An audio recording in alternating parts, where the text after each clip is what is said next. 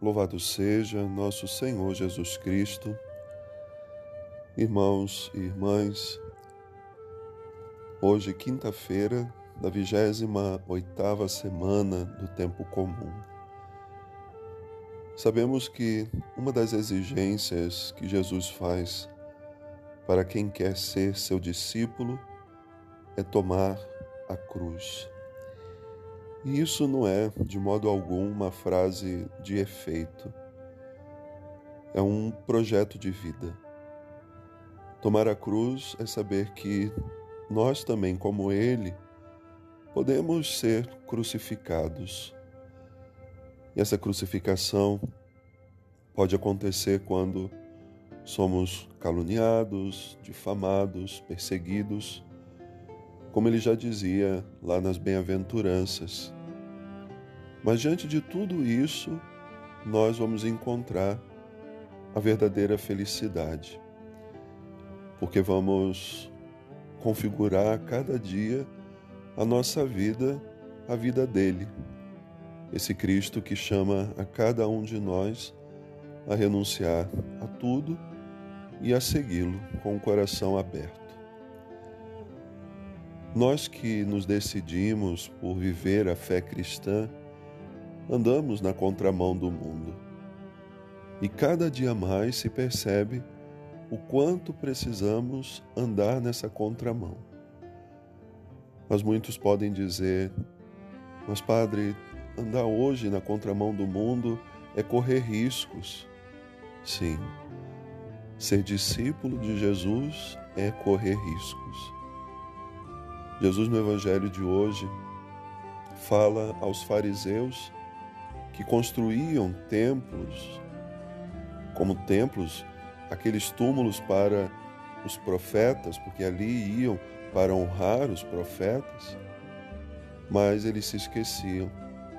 Foram os vossos pais que os mataram.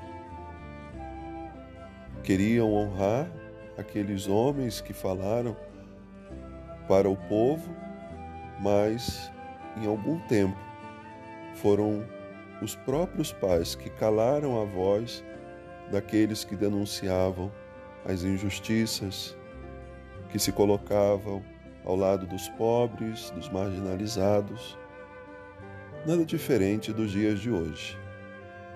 Hoje, falar de fome, falar contra o uso de armas, contra os discursos de ódio que a todo instante se ouve na TV, nas redes sociais, é andar na contramão. E é se tornar também perseguido. E não precisamos ir muito longe. Basta olhar o dia de ontem, um dia tão importante para nós católicos, quando se tornou, no maior santuário do mundo, um lugar de divisões porque lá se falava em favor dos pobres. Na casa de Nossa Senhora, que era pobre, servidora dos pobres, uma classe não quis respeitar aquele lugar e respeitar aqueles que eram profetas, falando de Deus e falando do amor de Deus aos pobres. Não precisamos ir a dois mil anos atrás ou mais do que isso para entender o Evangelho de hoje que fala da perseguição aos profetas. Porque hoje também há uma grande perseguição àqueles que proclamam a justiça e que querem falar a verdade do Evangelho. Jesus nos lembra que, em primeiro lugar, devemos buscar o reino de Deus e hoje há um grande número de pessoas, inclusive cristãos, que se dizem católicos fervorosos, buscando somente os reinos do mundo. Rezemos, irmãos e irmãs, por aqueles que hoje perseguem os profetas, por aqueles que hoje tentam calar a voz daqueles que falam na igreja, bispos, padres, religiosos e religiosas Rezemos hoje para que o Senhor nos livre daqueles que são incoerentes. Batem no peito, se dizem cristãos, mas perseguem aqueles que são vozes de Deus no nosso mundo. Uma boa oração. Deus abençoe.